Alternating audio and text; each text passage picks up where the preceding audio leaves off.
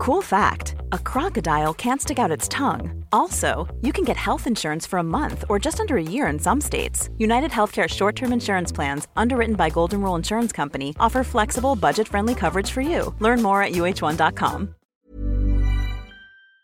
Ha hablado eh, Javier Milei, presidente de Argentina, en Davos y ha tenido un discurso que ha llamado mucho la atención. Lo único que matizaría, el propio Milei lo matiza a lo largo del discurso, eh, es el significado de socialismo. Sí creo que Milei tiene mucha razón al decir que el mundo libre está abandonando los fundamentos de aquellas ideas que consiguieron que ese mundo fuera libre y fuera próspero.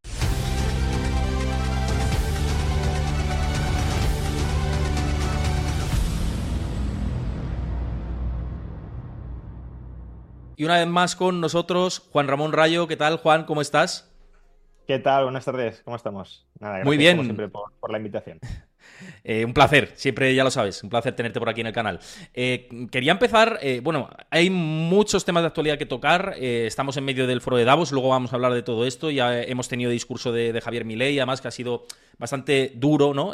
luego comentaremos el highlight ¿no? principal del discurso de, Javier Milei, atacando más la parte de eh, pues el mundo que avanzaba más hacia un socialismo según sus propias mm. declaraciones, ¿no? O, bueno, viene a decir un poco eso a modo de titular.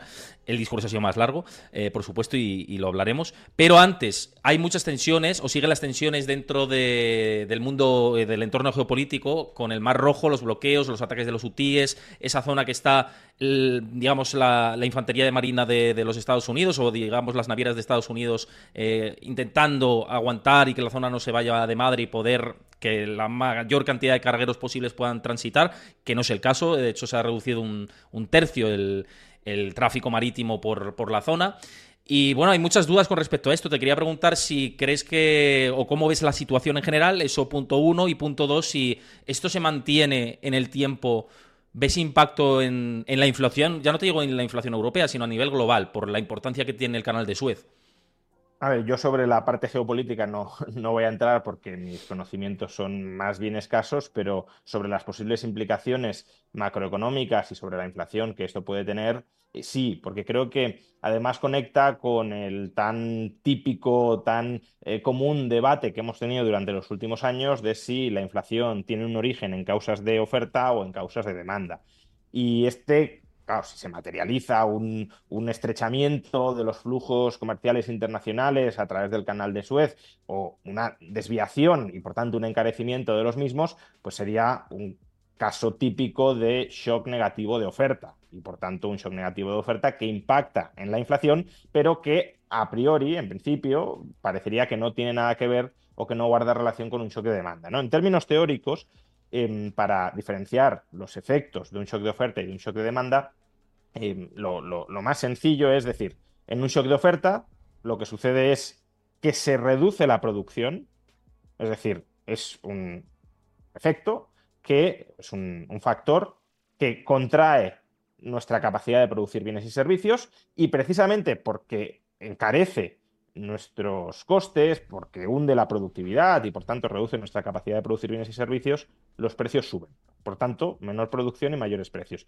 En cambio, un, un, shock de demanda es un factor que lo que provoca es que aumente, o al menos que no decrezca, la producción de bienes y servicios y que además suban los precios, ¿no? porque se recalienta. Entonces, claro, si uno mira la inflación que hemos tenido durante los últimos años, lo que ve es que la producción global ha subido y los precios también. Por tanto, ahí parece que predomina un cierto componente de shock de demanda. Pero es que además no hay que perder de vista que en ocasiones los shocks eh, de demanda se pueden eh, camuflar de shocks de oferta. ¿Por qué?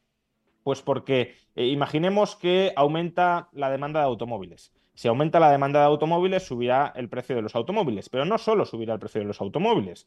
Lo que ocurrirá es que si hay más demanda de combustibles, claro, estoy presuponiendo que son automóviles de motor de combustión, no eléctricos. Pero bueno, si aumenta la demanda de automóviles de motor de combustión, también aumentará la demanda de petróleo.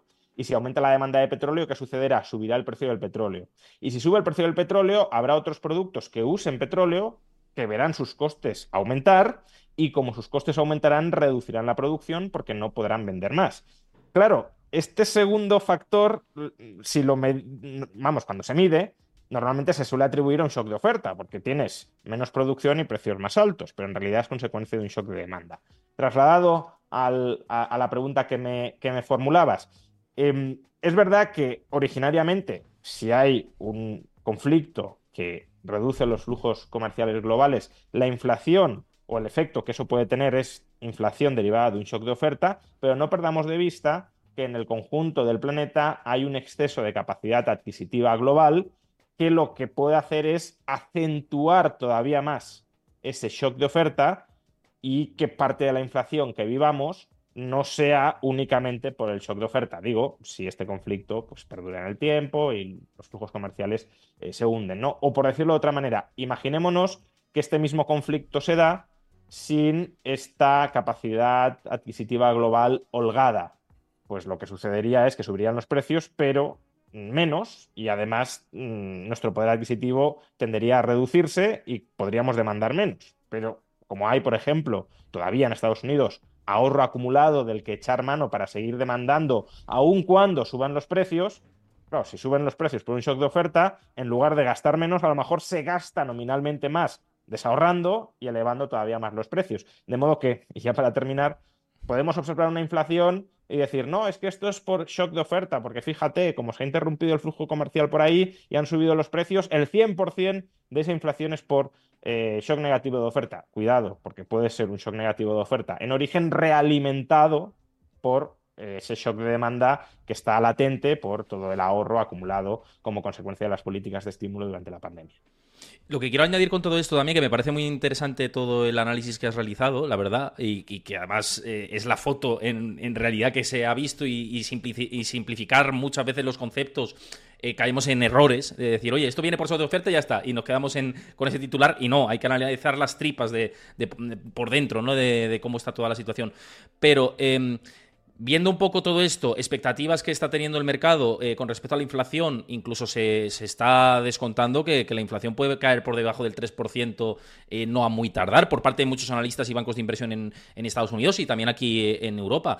Em, viendo todo este contexto que estamos hablando, ¿Ves posible o crees que se están teniendo mucho en cuenta o poco en cuenta estos riesgos de cola eh, que pueden aparecer? Ya no digo en esta parte, sino también eh, pues en otros espacios geopolíticos. En Taiwán se han celebrado hace poco elecciones y vamos a ver qué pasa con todo esto. Eh, es decir, que la geopolítica es un polvorín y ya no solo la geopolítica, sino que el comercio mundial pues se puede ver afectado por muchas situaciones. ¿Crees que estos riesgos de cola mm, se están metiendo demasiado debajo de la alfombra?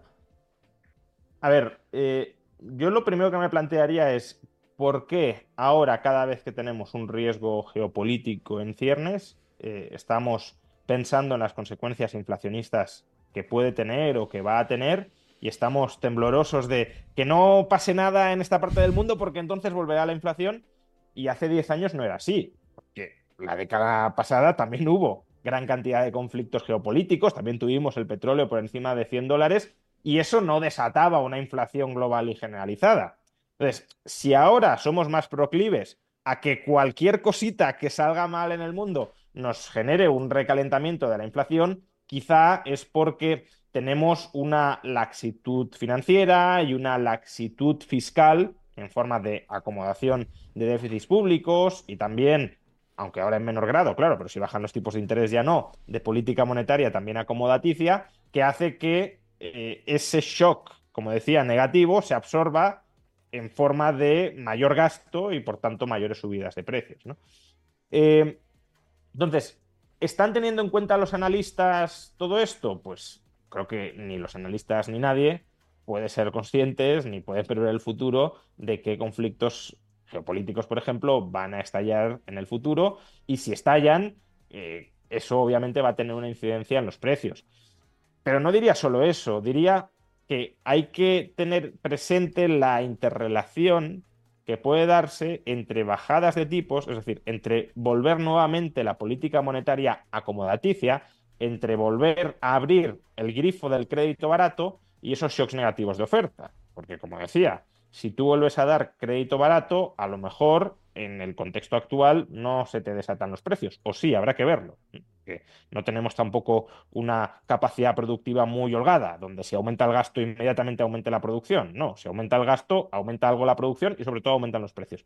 Pero es que em, si además tienes un shock negativo de oferta, como decía antes, si la gente, cuando digo la gente me refiero a familias, empresas, administraciones públicas, en lugar de internalizar la subida de precios por shock negativo de oferta, lo que dice es, como mencionaba antes, echo mano del ahorro acumulado y compro más porque puedo pagarlo, o, dado que los tipos de interés están muy bajos, me endeudo más para hacer frente a ese shock negativo de oferta, sube el petróleo, por ejemplo, pues en lugar de reducir la producción en mi empresa, lo que hago es mm, un crédito eh, circulante para pagar el precio más elevado del petróleo, pues claro, ahí ese shock negativo de oferta se potencia, como decía antes, con un shock positivo de demanda que lleva a que la inflación verdaderamente se palpe y se generalice por toda la economía.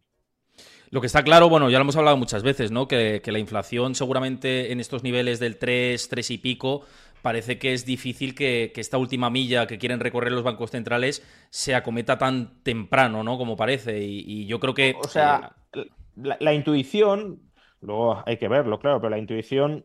Eh, a ver, también es verdad que la inflación está muy interrelacionada globalmente, que muchas veces se dice que en la eurozona la inflación ha sido mayoritariamente de oferta y no de demanda, y que en Estados Unidos ha sido al revés, pero no se tiene en cuenta lo que mencionaba antes, que eh, la inflación en Europa ha sido importada de demanda. Es decir, eh, es verdad que nosotros no hemos disparatado sobremanera los déficits públicos, sí durante la pandemia, pero no al nivel de Estados Unidos. Pero claro, si Estados Unidos recalienta la demanda global, te suben los precios globales y tú importas inflación, que es lo que le ha pasado a la eurozona.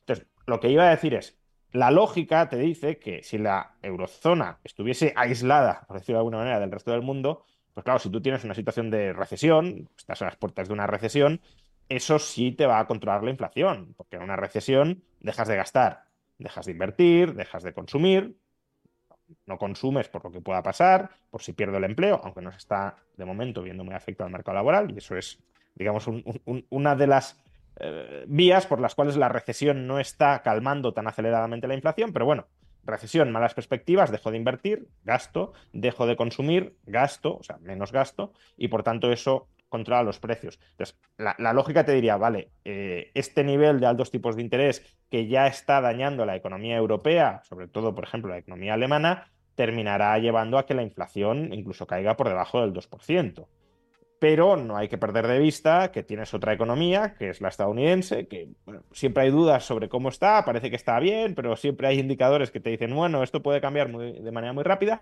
pero no, que en principio está como recalentada y eso exporta inflación al resto del mundo y en particular a la eurozona. Eh, entonces, por resumir, ¿no? Porque me hago muchos, eh, me, voy por muchas ramas. Eh, si la eurozona estuviese aislada, no vería tan raro que esta última milla no costará tanto, dado que tenemos una recesión. Otra cosa es que bajen tipos para combatir la recesión y entonces vuelvan a disparar la inflación. Pero estando Estados Unidos como está y exportándonos inflación, quizás sí nos cueste un poco más a nosotros y desde luego si la economía estadounidense no se frena, les costará esta última milla a Estados Unidos.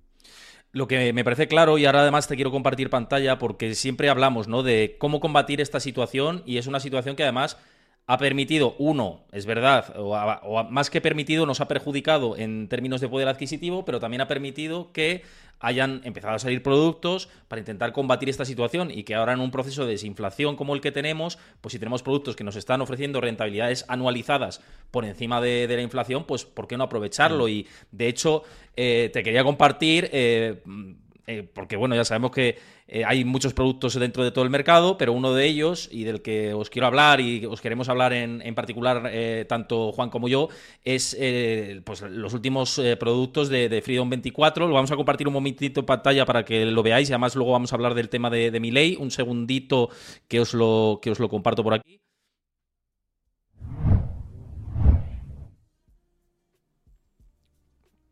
Y lo que os quería decir, que estamos hablando mucho del tema de la, inflación y de toda esta situación que pues mm, sigue generando bastantes dudas, como estamos viendo. Cualquier problema en el Mar Rojo o cualquier otra eh, circunstancia adversa, eh, pues puede hacer que la inflación vuelva a repuntar algo. Y ya no es que vuelva a repuntar, es que en ningún momento hemos perdido y hemos tenido un entorno eh, de deflación, salvo en la energía, ¿no? Principalmente, que sí que ha descendido los precios de cómo los teníamos en el pico a, cómo están actualmente, pero en el resto ha sido más bien acumulativo, ¿no? Y si cogemos la acumulación, pues hemos perdido poder adquisitivo si no nos hemos movido.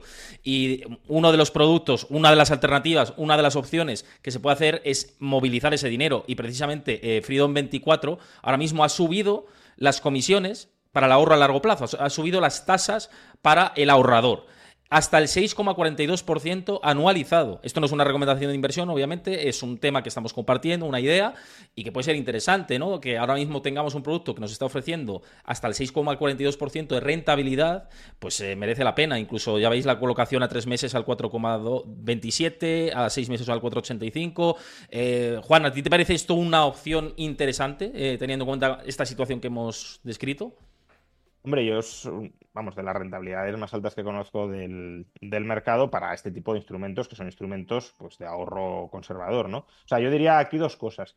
Em, creo que no hay ningún escenario, al menos eh, de los que podamos manejar más o menos probables, en los que la inflación se vuelva a disparar por encima, no sé, del 10 o del 11% y los tipos de interés vayan a seguir subiendo.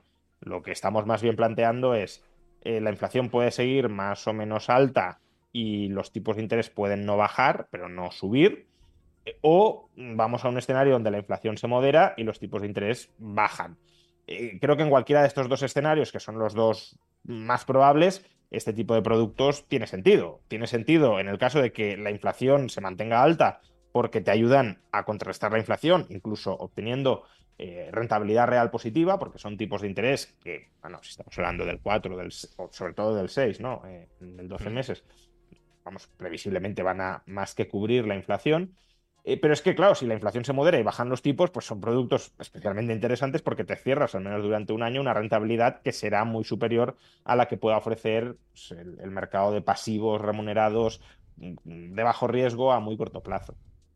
No, y además, una cosa muy interesante, que lo que estamos diciendo es la foto del momento. Las tasas pueden cambiar, porque esto va, si el Euribor cambia, porque esto va, eh, son tasas flotantes, va ligado al comportamiento del Euribor, pues esta oportunidad también desaparecerá. Con lo cual, yo creo que es el momento ideal de echarle un ojo. Insisto, esto es una valoración personal y una valoración personal que estamos haciendo tanto Juan como yo y no estamos recomendando, simplemente lo vemos así. Y yo para mí sí que es una oportunidad teniendo en cuenta que igual los tipos, luego hablaremos de esto, o, ya si queréis abrimos el melón, el melón, ¿no? Que los tipos en algún momento en 2024 pueden comenzar a bajar. De hecho, salvo Juan. Que uno prevea, Salvo que uno prevea subidas de tipos, y, e incluso así eh, por razón de escalera de depósitos. Es decir, claro, estos tipos, como decimos, eh, tú lo has dicho, van cambiando. Eh, uno puede decir, bueno, pues yo creo que van a subir los tipos. Ya es raro que tenga esa expectativa, pero bueno, la puede tener. Pero claro, ¿cuándo los van a subir? ¿En tres meses? ¿En seis meses? Entonces, ¿qué vas a hacer? ¿Te vas a esperar tres meses y seis meses a que suban los tipos para invertir? Pues como mínimo hasta ese momento ya puedes estar invertido a tres ya meses. Ya puedes moverlo. O, Eso es. o, seis meses, claro, no, no, te vas a quedar ahí con el dinero parado esperando a que suban los tipos. Y, e incluso puede tener sentido, pues, una parte, no imaginemos, ¿no? Son, aquí hay tres depósitos, pues un tercio a tres meses, un tercio a seis meses y un tercio a doce meses. De tal manera que cada tres meses tú vas renovando. ¿Que en tres meses han subido los tipos? Vale, el de seis y el de doce no lo puedes tocar todavía, pero el de tres ya lo puedes reinvertir a tipos más altos. Y en seis meses ya puedes volver a mover el de tres y el de seis. Y si han subido tipos, pues vas reinvirtiendo a tipos cada vez más altos. Claro, si van bajando, pues a tipos más bajos, pero si no tienen la expectativa de que van a bajar, lo que debería hacer es cerrarse el de 12 meses, que es la rentabilidad más alta, que si uno tiene las expectativas de que van a bajar tipos, pues el tipo más alto que, podrá cerrarse eh, ya en lo que queda de año. Pues para los que estéis interesados, tenéis el enlace, os lo pasa Chris por el chat, los que estáis en directo, y los que lo veis en diferido en YouTube, lo tenéis en el enlace en la descripción de mi canal y en el comentario fijado, y también en el de Juan Ramón Rayo, que lo subiremos los dos para los que eh, queráis aprovecharos de, esta posibilidad. Y hablábamos de expectativas de tipos, yo creo que va muy al hilo eh, de otro de los temas que quería tocar, porque los mercados están descontando entre 6 y 7 bajadas de tipos, incluso en Estados Unidos, en Europa menos, ¿no? Pero ahí está el consenso ahora mismo, y sin recesión a la vista, es decir, que el consenso tampoco espera recesión, Mm. y con una inflación descendiendo, es decir, el entorno más idílico que podemos imaginar, ¿no? Lo que se conoce como rígidos de oro. Em, ¿Te parece demasiado complaciente a día de hoy este, este esquema que se ha predibujado? a ver, es verdad que no tiene demasiado sentido bajar tanto los tipos de interés si no hay ninguna recesión. Eh, o eso es lo que cabría pensar. En Estados Unidos y en Europa sí le veo creciente sentido a que bajen tipos eh, desde la lógica de la banca central, porque la situación económica se, está debilitada, especialmente en esos países que son los fuertes y los relevantes dentro de la eurozona, que son eh, Francia y, sobre todo Alemania. En Estados Unidos la economía parece muy fuerte, por tanto, desde un punto de vista de la economía real, en principio no, tendría sentido que los bajaran, pero eh, aquí quizá varias consideraciones. Eh, la primera es que 2024 es un año electoral. Y aunque la banca central eh, pues supuestamente es independiente de consideraciones políticas, eh, bueno, sabemos que una persona que pueda ganar las elecciones en 2024 es Donald Trump, todavía no está nominado, pero bueno, a la luz de los recientes resultados y de las encuestas, los sondeos, parece que será así y que tiene bastantes probabilidades de ganar las elecciones. Eh, y sabemos también que Donald Trump, aunque fue el que nombró a Powell, se lleva muy mal con Powell y que ya ha dicho además que no lo volvería a nombrar, que se equivocó y los dos últimos años de la presidencia de Trump eh, fueron años contra Powell por mantener los tipos altos, no bajos. ¿eh? Entonces, uno entiende que Powell y probablemente el resto de élites que conforman el, el sistema de, de la Reserva Federal tienen una preferencia personal de que no gane Trump. Entonces, ¿cómo puedes ayudar a Biden? bajando tipos y relanzando el crecimiento económico, el mercado bursátil, es decir, generando lo que en economía se llama un ciclo económico político. Bajas tipos antes de las elecciones para llegar a las elecciones con un momento dulce. Esa es una primera consideración. Una segunda consideración es que em, el tipo de interés neutral, la Reserva Federal, si no recuerdo mal, lo ubica algo por debajo del 4%.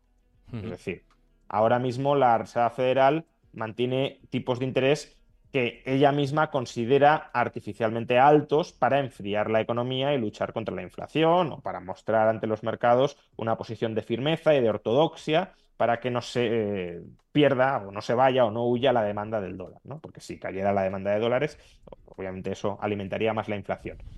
Entonces, bueno, si tú das por definitivamente ganada la batalla contra la inflación, pues hombre, tiene, sí tiene sentido que el tipo de interés vuelva a su nivel neutral, que sería, pues no sé, el 3,5, 3,75, 3,25, no sé, que es más o menos lo que está esperando el mercado, ¿no? De 6, 7 recortes, entiendo que de 25 puntos básicos, pues tendríamos eso, una caída de casi 2 puntos, desde el 5,25, 5,5, pues estaríamos en eso, 3,5, 3,75.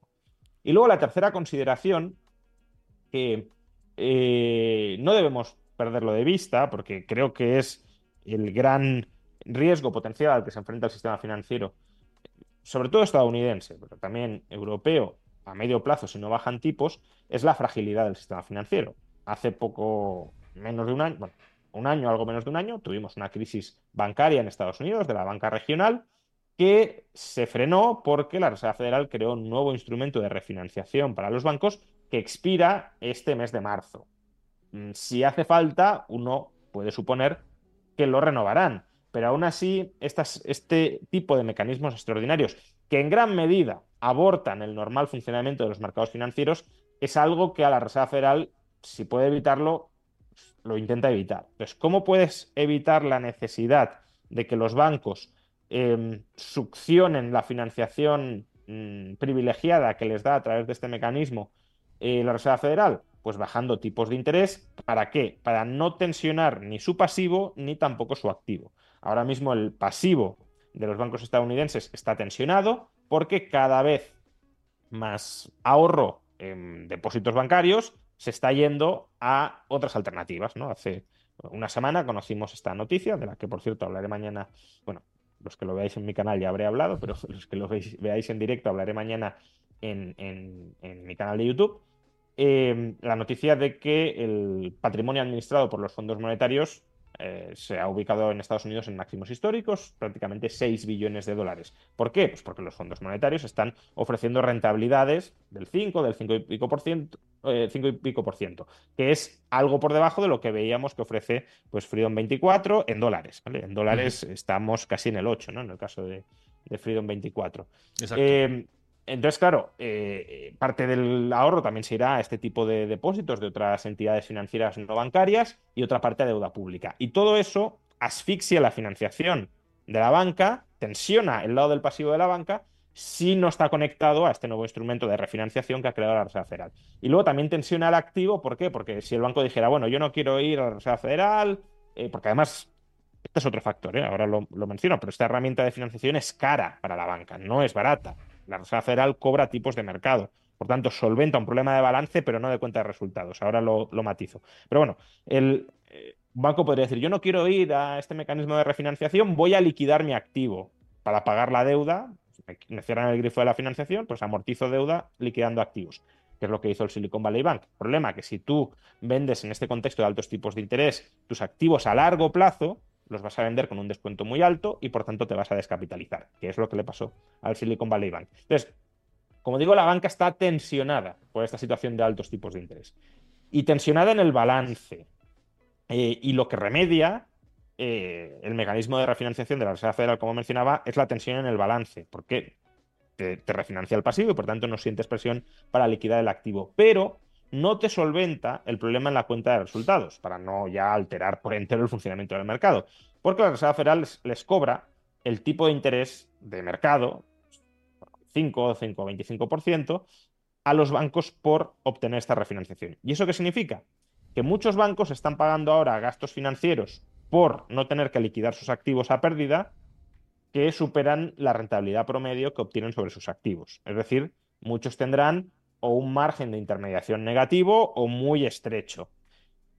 Y claro, esto durante un año, durante dos, durante tres, lo puedes aguantar, pero si lo mantienes sostenidamente en el tiempo, también te descapitaliza y quiebras. Con lo cual, sí es cierto que la Reserva Federal va a tener un incentivo a bajar tipos de interés eh, bueno, pronto para no mantener un, mantener un grado de tensión en los mercados financieros que pueda llevarlo a estallar. Ahora, que eso signifique bajar tipos siete veces, pues sin que haya recesión, claro. Exacto, exacto. Pues, pues, pues no lo sé. Eso eh, quizá ya sea una expectativa excesiva, pero que mm, puede tener cierta prisa en bajarlos eh, por los tres motivos que, he dado. Mm, no me sorprendería siempre y cuando ellos, repito, interpreten. A veces uno se autoengaña también, pero interpreten que han ganado la batalla contra la inflación. No, muy, muy interesante todo esto. Además, quería hacer un aporte con respecto a, uno de los puntos que decías, con el tema sobre todo de esa facilidad ¿no? de, financiación que a esta ventanilla de descuento que sigue abierta hasta el, hasta el mes de marzo. ¿no? El, me parece que se llama el BTPF, ¿no? el mecanismo este que, que tiene en marcha la Reserva Federal. Pues justamente esto se acaba en marzo y en ese mismo mes se estima que la facilidad del repo inverso se quede seca prácticamente. Y por eso ya se está especulando y uno de los digamos, mm, debates que se están existiendo entre los analistas de Estados Unidos es que no se empieza a bajar tan rápido los tipos, sí que a empezar ese descenso de tipos de interés más rápido que, o sea, más pronto que tarde, como bien has dicho, pero que sea más gradual, pero acompañado de que se paralice el QT y que pues esa reducción del balance de la Reserva Federal quede paralizada. ¿Tú esto lo ves viable también? Porque Nick Timiraos, que es el periodista Wall Street Journal, es uno de los que dio esta exclusiva, ¿no? Recientemente. Sí, a ver, eh, que se esté secando eh, la facilidad del repo inverso, no perdamos de vista que el repo inverso es una forma de absorber la liquidez que tienen los bancos y de remunerarles esa liquidez. Con lo cual, que se esté secando significa que los bancos se están quedando sin liquidez porque en lugar de aparcarla en la Reserva Federal, necesitan echar mano de ella para mm, sobrevivir, digámoslo así. Entonces, tiene sentido que. Hey, Dave. Yeah, Randy. Since we founded Bombus, we've always said our socks, underwear, and T-shirts are super soft. Any new ideas? Maybe sublimely soft. Or disgustingly cozy. Wait, what? I got it. Bombus Absurdly comfortable essentials for yourself and for those facing homelessness. Because one purchased equals one donated. Wow, did we just write an ad? Yes. Bombas. Big comfort for everyone. Go to bombas.com slash ACAST and use code ACAST for 20% off your first purchase. Hiring for your small business? If you're not looking for professionals on LinkedIn, you're looking in the wrong place. That's like looking for your car keys in a fish tank. LinkedIn helps you hire professionals you can't find anywhere else, even those who aren't actively searching for a new job but might be open to the perfect role. In a given month, over 70% of LinkedIn users don't even visit other leading job sites. So start looking in the right place. With LinkedIn, you can hire professionals like a professional. Post your free job on linkedin.com slash achieve today. There's never been a faster or easier way to start your weight loss journey than with PlushCare. PlushCare accepts most insurance plans and gives you online access to board-certified physicians who can prescribe FDA-approved weight loss medications like Wigovi and Zepbound for those who qualify. Take charge of your health and speak with a board-certified physician about a weight loss plan that's right for you. Get started today at plushcare.com slash weight loss. That's plushcare.com slash weight loss. plushcare.com slash weight loss.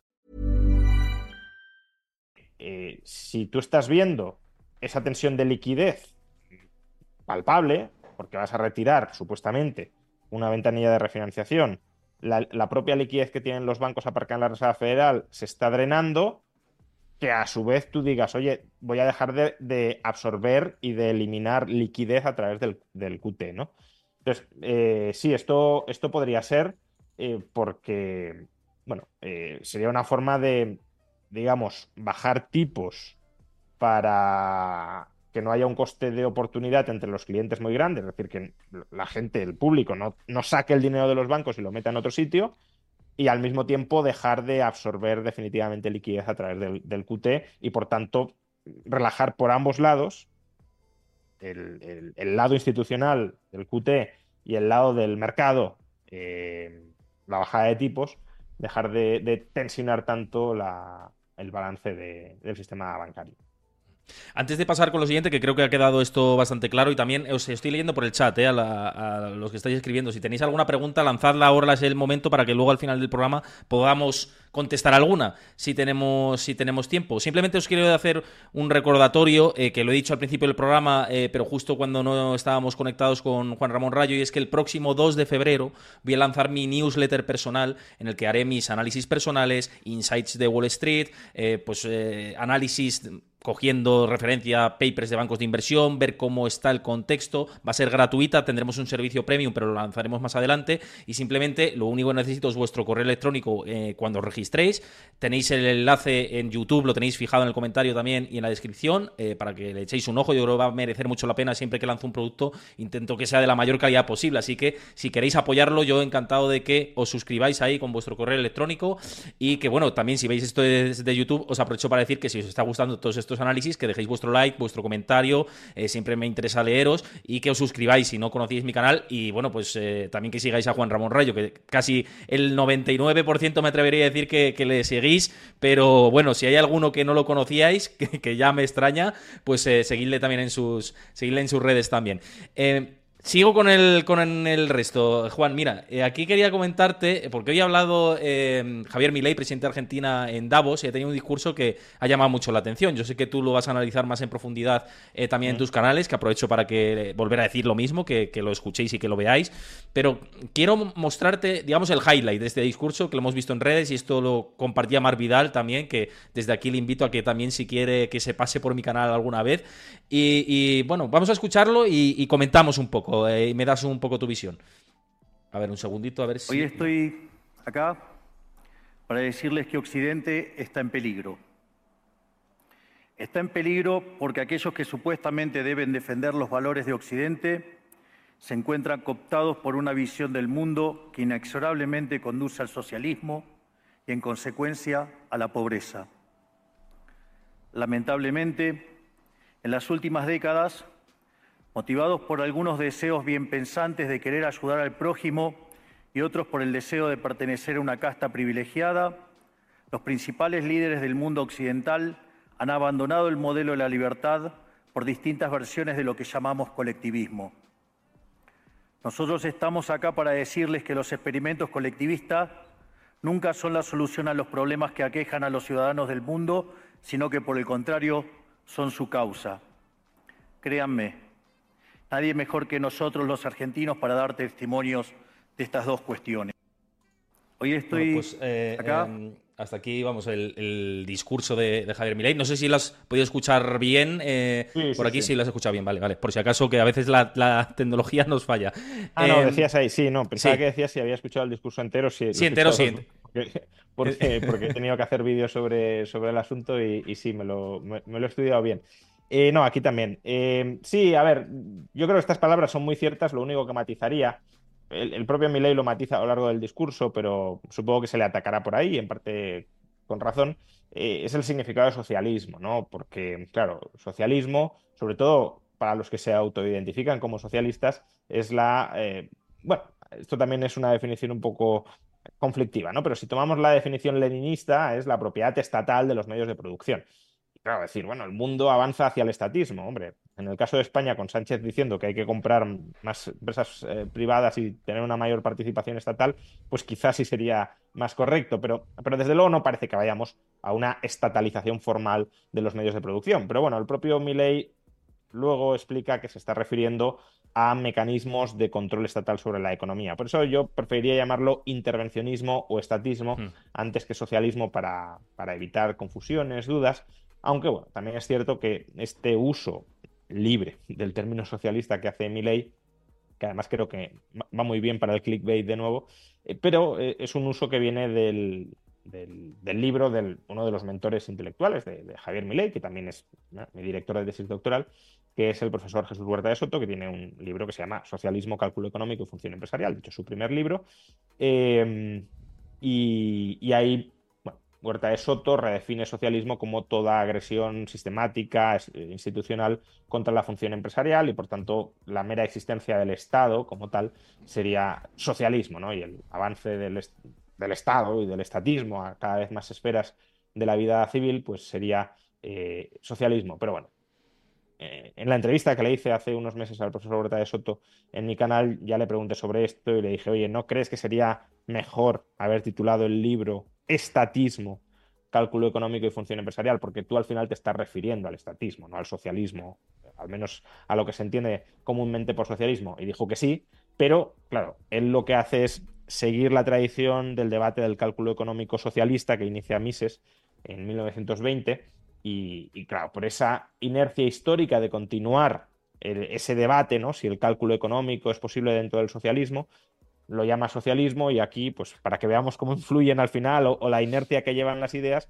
pues aquí el mismo presidente de Argentina está hablando de socialismo porque Huerta de Soto en su momento hizo la elección de llamar socialismo a este, al estatismo, ¿no? Y, creo que sería más correcto llamarlo estatismo. Pero, pero bueno, no, no perdiéndonos en temas terminológicos que pueden ser importantes, pero que al final es la etiqueta, no es el contenido, sí creo que Milei tiene mucha razón al decir que el mundo libre está abandonando los fundamentos de aquellas ideas que consiguieron que ese mundo fuera libre y fuera próspero. Y esa sí es una amenaza de primer orden que Milei hace muy bien en combatir ahora como presidente de Argentina. Claro, eh, estoy de acuerdo además en esta última parte, pero yo creo, vamos, no sé, esto es una reflexión quizá más eh, a título personal, que la importancia de los conceptos, tú mismamente lo, has- explicado, que muchas veces un mensaje, aunque sea tenga un fondo positivo dentro de una ideología, puede diluirse y puede agarrarse una parte de, de cierto colectivo ¿no? a, ese, a ese término para decir, no, lo que esta persona es un populista ¿no? y está agrediendo a una parte de la población que se considera socialista o bueno, que tiene más esa, eh, o que comparte más esas ideas. Entonces, em, ¿crees que... eh, no sé, esto te lo pregunto un poco como también a título personal. ¿Crees que eh, debería un poco, ya que ahora tiene un cargo más de Estado, ir moderando más esa parte eh, a nivel comunicativo? Yo, creo que ha moderado mucho. Yo creo que ha moderado mucho. Eh, o sea, si uno ve las intervenciones de Milei eh, pues, hace cuatro años o cinco años en televisión o incluso en campaña electoral. Sí, sí, sí. sí. No olvidemos que a su actual ministra de Seguridad la llamó montonera asesina, por ejemplo, porque era su rival en las elecciones, ¿no? Por, por el ala más conservadora. Eh, bueno, eh, yo creo que se ha moderado mucho. Y yo personalmente, este, este Milei no es un estilo de Milei que me desagrade, ni mucho menos. El, el- el estilo prepresidencial, sí. Aunque siempre he dicho que, bueno, a la hora de divulgar ideas puede haber distintos estilos. Ese, desde luego, no es el mío, o no era el, el, de mi ley pre-presidente, no era el mío, ni mucho menos. El de insultar si hace falta a la gente, o el de eh, gritar, o ponerse en un tono muy histriónico. Pero yo creo que ahora tiene un perfil muy institucional en las formas. Es decir, yo no le reprocharía nada en las formas. Y en el fondo, eh, se, pudiéndose refinar el mensaje, como he intentado refinarlo antes, pues no es socialismo, es estatismo, vale, de acuerdo, pero en cuanto al fondo, yo creo que es tan radical como lo era antes y eso eh, me parece genial que lo mantenga porque es una muestra de que al menos en, el plano intelectual no se está dejando corromper. Esperemos que siga siendo así. Entonces, que haya moderado las formas y las haya, vuelto más rigurosas, me parece muy bien. Es, algo que, que, a mí me hubiese gustado que hubiese hecho antes, pero a lo mejor no habría llegado donde ha llegado. Eh, que moderara el mensaje o que lo camuflara o que no fuera duro y contundente en ese mensaje, no me parecería bien. Y creo que eso no, no lo está haciendo de momento y el discurso de hoy en Davos es un ejemplo de que no se arruga, de que no se ha mm. arrugado a la hora de decirles a, las oligarquías, llamémoslo así, porque es así, a las oligarquías político-económicas globales, eh, cuatro cosas bastante bien dichas en la cara, sin perder las formas, obviamente, pero, pero diciéndoles ustedes, sobre todo a los empresarios, ¿eh? porque yo creo que lo que más le duele a él, yo ha terminado el discurso haciendo un llamamiento a los empresarios para que eh, vuelvan a coger la, llama de la libertad y a defenderla, em, ustedes se han corrompido. Es decir, ustedes han abandonado, los empresarios, ustedes que son el motor de la creación de riqueza, han preferido convertirse en casta, en parte del establishment mundial, a cambio de favores políticos, a cambio de ganar estatus social dentro de un mundo que ha ido abandonando las ideas de la libertad y, han traicionado, han traicionado los ideales de la libertad. Y eso se va a volver contra ustedes y se va a volver contra todos los demás, porque ustedes tienen una función social, pero no la función social que se les suele reclamar a los empresarios, no la de eh, pues ESG y demás, no. Ustedes tienen una función social a la hora de empujar o defender el marco institucional que a ustedes les posibilita enriquecerse generando riqueza para los demás y que a los demás, precisamente porque ustedes se enriquecen, les genera mayor prosperidad. Y si ustedes traicionan las bases de ese marco institucional, eh, lo harán legítimamente, porque al final en una sociedad libre cada cual hace lo que quiera. Pero obviamente los que somos liberales se lo vamos a reprochar y les vamos a llamar, si lo queréis, traidores. ¿no? Y eso es lo que en esencia ha dicho hoy, hoy ley, más allá de, este ese matiz, ¿no? de, que el socialismo está avanzando, pero, pero de hecho ha habido un momento que ha dicho las ideas colectivistas, ¿no? Porque también me ha gustado que, aunque ha usado varias veces el término socialista, luego la mayor parte del discurso ha hablado de colectivismo, no tanto de socialismo. Eh, dice, las ideas colectivistas han penetrado en la política, en las universidades, en los medios de comunicación y sobre todo, y esto es lo peor, dice mi ley, en los organismos internacionales. Y lo está diciendo en un foro internacional donde se congregan pues, gente del Fondo Monetario Internacional, del Banco Mundial, y, creo que el, mayor reproche ha sido hacia ellos bueno, hacia los empresarios por, haberse dejado corromper y formar parte de ese establishment, y contra el, lo que hoy parte de la derecha, a mi juicio, de una manera un tanto, en ocasiones conspirativa, pero con un pozo de verdad, llama élites globalistas, es decir, em, esas élites político-empresariales que aspiran, no sé si a un gobierno mundial, pero desde luego sí a que haya una mayor gobernanza global. Em, claramente el Fondo Monetario, el Banco Mundial, la ONU y todos estos, pero la Unión Europea también. Sí, la Agenda 2030, ¿no? Estaba también como, como en contra de la Agenda aunque 2030. afortunadamente, eh, a ver, si hubiese mencionado la Agenda 2030, no habría por qué habérselo reprochado como tal, porque es verdad que, eh, pues eso, eh, es, esa, ese impulso a la gobernanza global, creando instituciones supraestatales divorciadas cada vez más del control ciudadano, eh, es verdad que uno de los argumentos a partir de los cuales se defiende es la Agenda 2030, pero desde mi punto de vista la crítica que se le hace a la Agenda 2030, que si uno mira eh, los argumentos con los que se sostiene la Agenda 2030 es para criticarla, pero creo que hay un, un exceso de conspiranoia y de populismo en torno a ella. No porque no haya que criticarla, sino porque se montan unas películas y se ha terminado convirtiendo en un, en un elemento señalizador del mm. populismo de derechas de eh, yo estoy en contra de la Agenda 2030 y lo tengo que decir para que tú y yo entendamos que los dos formamos parte del mismo clima de populismo de derechas. Entonces, si hubiese hecho una crítica razonable a la Agenda 2030, mm, no, no habría estado de más, pero que no la haya mencionado para mí mejor, porque eh, en cierto modo señaliza que no siente una tentación demasiado grande de caer en ese populismo de derechas en el que no me gustaría que Javier Milei cayera. Y además también en otro momento del, discurso, eh, lo digo también para todos aquellos que llaman, le llaman de ultraderecha y demás, Javier Milei ha denunciado el colectivismo en todas sus ramas, el socialismo, el fascismo, el nazismo, la democracia cristiana, eh, la socialdemocracia, el keynesianismo, bueno, quizá en algunos puntos de manera extremada en, bueno, en, equiparar todo esto como si fuera lo mismo, pero, pero es verdad que todos son vertientes eh, colectivistas, estatistas, antiindividualistas, antiliberales, en diversos grados, y, y que las haya criticado a todas, las haya mencionado a todas, pone de manifiesto que eh, al menos de momento, esperemos que en el futuro no cambie y, por desgracia, la política y el poder corrompe, o sea que no soy del todo optimista con respecto a ello, pero eh, esperemos que en el futuro no cambie, pero de momento sí es, sí constituye una alternativa política distinta a todo lo que hemos conocido hasta la fecha. Y eso, eh, no siendo yo muy proclive a creer eh, en, que la libertad vaya a venir desde la política, sino más bien desde la resistencia ciudadana a la política, eh, creo que sí es un punto muy a favor, de momento al menos, de Javier Milei.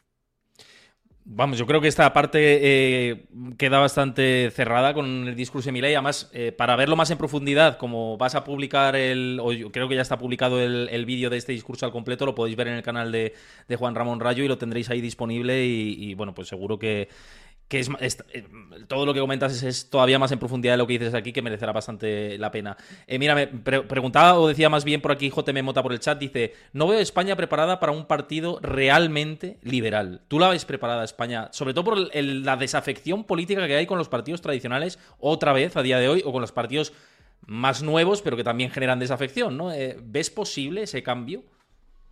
A ver, yo suelo decir que el triunfo de las ideas liberales no llegará cuando un partido libertario llegue al poder, sino cuando el discurso liberal se vuelva transversal entre todos los partidos políticos. Es decir, hasta cierto punto, el hecho de que hasta ahora haya sido un tabú, y por desgracia ha dejado de serlo, que el Estado tenga el Estado español tenga participaciones industriales en empresas privadas, eso era un triunfo liberal. ¿Por qué? Pues porque todo el mundo, bueno, salvo quizá Podemos, pero el PSOE, por ejemplo, aceptaba que el Estado no tenía que tener participaciones industriales. Que ahora se haya dado la vuelta a ese discurso es una derrota liberal. Pero a lo que me refiero es, eh, necesitamos más de estas cosas, más de consensos mínimos que todos los partidos acepten y que en realidad sean máximos del pensamiento liberal. De la misma manera que hoy nadie cuestiona, al menos no demasiado, eh, también aquí cada vez más, pero bueno, en general, la libertad de expresión o la libertad de asociación o la libertad religiosa, que esto eran caballos de batalla históricos del liberalismo y hoy pues, más o menos todo el mundo los acepta, pues lograr eso mismo con las libertades económicas. Entonces, yo siempre he dicho esto, pero al menos en el caso de mi ley en Argentina nos muestra que puede haber quizá otro camino. Soy muy escéptico porque se han de dar muchas eh, condiciones para ello, de hecho, ahora mismo estoy eh, escribiendo el, prólogo para eh, el primer libro que va a publicar, bueno, el primer libro, la biografía, digamos, que va a publicar Javier Milei en España con, Deusto. Y, un poco reflexiono sobre estas cuestiones, ¿no? La, enorme dificultad que va a tener Javier Milei para aplicar una revolución libertaria en Argentina, a pesar de haber ganado las elecciones. Pero bueno, en principio, parece que se abre otro camino. El problema, y ya respondiendo más en particular a la pregunta, es que ese camino se ha abierto en Argentina por las condiciones excepcionales hmm. eh, de Argentina. Es decir, yo creo que Javier Milei jamás hubiese ganado las elecciones, no al menos como las ha ganado, si Argentina hubiese tenido una situación económica más o menos estabilizada. ¿Por qué? Pues porque eh, primero sus ideas no habrían penetrado tanto, es cuando las cosas van mal, cuando te, empiezas a plantear, bueno, ¿y por qué van mal? ¿Qué alternativas existen? Eh, ¿Qué ha fallado históricamente aquí? Cuando las cosas van bien, pues aceptas el statu quo. Y entonces, de entrada, mm, no habrían penetrado tanto las ideas libertarias como han penetrado, gracias también al, genio y a la habilidad de Javier Milei para transmitirlas, eso es incuestionable. Eh, y por otro, tampoco eh, mucha gente habría sido mm, proclive a aceptar esa alternativa frente a lo existente. Entonces, claro, en, España a lo mejor esas ideas hubiesen podido prender en el año 2013, 2014, que es cuando surgió Podemos. Eh, en Argentina tuvieron han tenido a Milei y nosotros tuvimos a Podemos, que es una desgracia que haya sido así, porque si en 2014 hubiese surgido una especie de Milei, pues ahí eh, no sé si habría conseguido llegar a la presidencia de España, porque es muy complicado como hemos visto, pero desde luego sí podría haber tenido eh, una ventana de oportunidad para colocar en la esfera pública su discurso. Hasta que no venga una crisis dura en España, y, y, ojalá no venga, no estoy deseando que venga, estoy diciendo, hasta que no venga, no creo que haya otra ventana de oportunidad para discursos como el de Milei. Y además de ser eh, ni para discursos como el de Podemos, dicho sea de paso, eh, por eso también la, extrema izquierda está como está. Em, pero además ha de ser una crisis relativamente persistente, porque démonos cuenta de que Podemos surge en 2014-2015, cuando ya llevábamos cinco años de crisis. Hmm. No surge en 2009 ni en 2010. Pues claro, los primeros años de una crisis la gente dice, bueno, esto va a durar poco, aguanto, no voy a echar por la borda todo lo que ha funcionado hasta ahora. Pero claro, cuando llevas 5 o 6 años y la perspectiva es que esto vaya a seguir así, sí que dices, bueno, pues vamos a probar otra cosa. Entonces, otra crisis de esas características, yo no sé si va a tener España en las próximas, iba a decir décadas, a lo mejor mucho decir, pero desde luego en la próxima década, y yo eso lo veo muy complicado. Lo veo muy complicado, pero eso no significa que no haya que seguir dando la batalla de las ideas para que eh, al menos para dar los golpes antiliberales que van surgiendo desde la política y, si es posible, colar algunas ideas liberales entre la población y a través de la población en los partidos, poniéndoles camisas de fuerza para que no se excedan o incluso para que remen en favor de la libertad, pues tanto mejor. Pero eso, un Milei eh, o un nuevo Pablo Iglesias, me da igual, por verlo desde la otra perspectiva, creo que no va a surgir en los próximos años en España y que no tiene oportunidad de surgir. Mira, una, de las cosas que comentaban por aquí por el chat antes, en relación con este debate liberal y de las ideas de Milei y demás, como que chocaba mucho que Milei esté frontalmente contra el aborto, siendo libertario, liberal y demás, y, que cómo, cómo, veías esto tú desde tu posicionamiento liberal. Yo eso a mí no me choca tanto, me choca más y, y sí que ahí sería más crítico que esté en contra, por ejemplo, de la despenalización de las drogas o que esté en contra de la libertad migratoria. Eh, creo que esos son temas donde sí hay, eh, con más claridad desde mi punto de vista, una incoherencia, eh, bueno, un acompasamiento político, si lo queremos, claro por parte de mi ley. En el tema del aborto, yo creo que el tema del aborto es uno de los temas más complicados, no ya para el liberalismo, sino en general para la filosofía política, porque al final en el aborto eh, hay dos derechos que, entran en conflicto. Uno es el derecho de la mujer a no gestar a, ese, a ese, feto que tiene en sus entrañas y otro es el derecho del feto a eh, poder desarrollarse y vivir y respetar, por tanto, ese potencial derecho a la vida. Eh, ¿Cómo se resuelve ese conflicto? Pues desprotegiendo al feto y considerando que el derecho de la mujer a no gestar tiene preferencia sobre el derecho del feto a desarrollarse y, nacer y vivir. Em, pero es verdad que dentro del liberalismo ha habido pues, pensadores eh, que, han defendido que el derecho al aborto no es tal derecho porque eh, ese feto no ha entrado ahí de casualidad. Ha entrado ahí porque dos personas adultas han hecho algo determinado que ha concebido a ese primero embrión y después feto, y por tanto, de la misma manera que si tú colocas a una persona, en este caso a un ser humano, no todavía desarrollado, eh, pero un ser humano, porque es un ser de la especie humana en una situación de indefensión, tienes una responsabilidad para con él, pues la madre y el padre, porque muchas veces se dice, no, solo la madre tiene responsabilidades, no, los dos, eh, tienen responsabilidad para con eh, permitir el desarrollo de, ese embrión. Yo creo que esa es una postura liberal defendible, donde lo que prima es el derecho a, la vida del, embrión eh, frente a, otra consideración. ¿no? De la misma manera que veríamos aberrante que una madre o un padre dijera de un niño nacido, pues oye, no te voy a alimentar, tú verás lo que haces, pues con el, aborto se puede tener una perspectiva similar si tú consideras que el derecho a la vida, que la personalidad eh, empieza con la concepción y que por tanto los derechos a la vida empiezan desde el día uno de la concepción. También entiendo que haya posturas contrarias a este planteamiento y a favor del aborto desde dentro del liberalismo, las hay. Mm. Pero eh, lo que quiero decir es que, no, que en el caso del aborto la postura de mi ley no es tan claramente contraria al liberalismo. Al liberalismo. en otros casos quizás sí, pero en el caso del aborto Creo que hay desde el liberalismo una posible crítica al mal llamado, desde esa perspectiva, derecho al aborto, en favor del derecho a la vida y a la libertad, de ese nasciturus. Eh, y también hay, bueno, el objetivismo de Ayn Rand, por ejemplo, es un radical defensor del derecho al aborto de la mujer, y es la corriente liberal, ¿no? Entonces, bueno, pues mi ley compra más unas premisas, eh, otros otras. Al final, yo esto reflexiono sobre ello en este, en este libro que tengo aquí, de Liberalismo, los 10 principios básicos del orden político liberal. Eh, creo que es una cuestión que no se puede resolver solo desde dentro del liberalismo, sino que hace falta eh, que, ese debate beba de fuentes, si lo queremos, filosóficas y también biológicas, eh, extraliberales. Al final el debate es cuándo empezamos a considerar que un ser humano es sujeto de derecho. Creo que es el debate ese. Hmm. O más adelante, pero que eso es algo que el liberalismo ni cualquier otra filosofía política del estilo del liberalismo puede resolver por sí mismo, porque es, un debate filosófico mucho más amplio que trasciende al, liberalismo. Pero bueno, claro, si uno compra la tesis de que un, un ser humano es sujeto de derecho y por tanto derecho a la vida desde la concepción, pues no me parece incoherente que uno esté en contra del aborto, salvo eh, supuestos en los que no se pueda, por ejemplo, violación, que no se pueda responsabilizar a la mujer de haber concebido al, al nasciturus.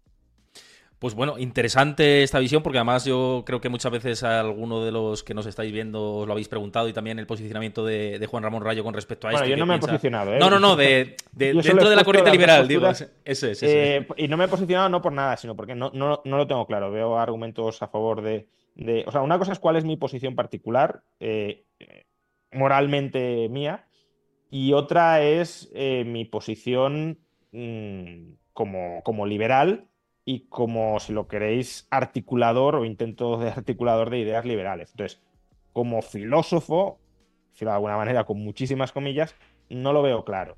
Eh, veo argumentos en una dirección y en otra. Eh, y por tanto, simplemente expongo las dos posturas y lo único que estoy diciendo es que claramente la postura correcta dentro del liberalismo no es necesariamente una. Puede ser la otra también. Bueno, que yo creo que quedan claras las dos posturas y si no, lo decís por aquí por el, por el chat si queréis alguna aclaración, pero vamos, yo creo que queda súper claro y todo lo que hemos hablado en, el, día de hoy. Eh, bueno, vamos acercándonos allá, bueno, nos acercamos ya directamente al, final porque nos pasamos de la hora. Eh, como siempre es un placer tenerte por aquí, espera que esto lo hago más pequeño, al final nos hemos quedado con la pantalla compartida todo el rato, pero igualmente que muchísimas gracias Juan Ramón Rayo por estar por aquí. Una vez más os digo que os vuelvo a incidir en lo mismo que hemos dicho antes. Hemos hablado de inflación y qué manera o qué mejor manera de combatir la inflación que mirar cómo remunerar nuestro ahorro y una de las opciones, ya lo hemos dicho, eh, es Freedom 24 y sus productos eh, de ahorro a largo plazo, que ya superan incluso el 6% anual en euros, así que echadle un ojo si creéis que merece la pena, no es una recomendación, sino es una visión que tenemos por aquí, que hemos compartido Juan y yo. Y eh, pues lo dicho, Juan, que es un placer tenerte por aquí y nos vemos pronto también. Nos vemos en unas semanas, desde luego. Un placer. Hasta otra. Eso es, un placer. Y a vosotros os digo que nos vemos mañana eh, a las 5 de la tarde. Estaré yo en solitario. Tenemos muchas cosas de actualidad que, de las que hablar. Si os ha gustado esta conversación y estáis viéndolo en Twitch, muchísimas gracias, por cierto, a José AG por suscribirte al canal, que no te lo he dicho antes, y muchísimas gracias. Y a los que os habéis eh, o habéis seguido el canal, muchas gracias también. A los que lo veáis desde YouTube, gracias también. Y gracias por suscribiros, os lo digo de, de antemano. Y mañana nos vemos 5 de la tarde, hora española, para comentar toda la actualidad que no para. Un abrazo a todos y hasta mañana.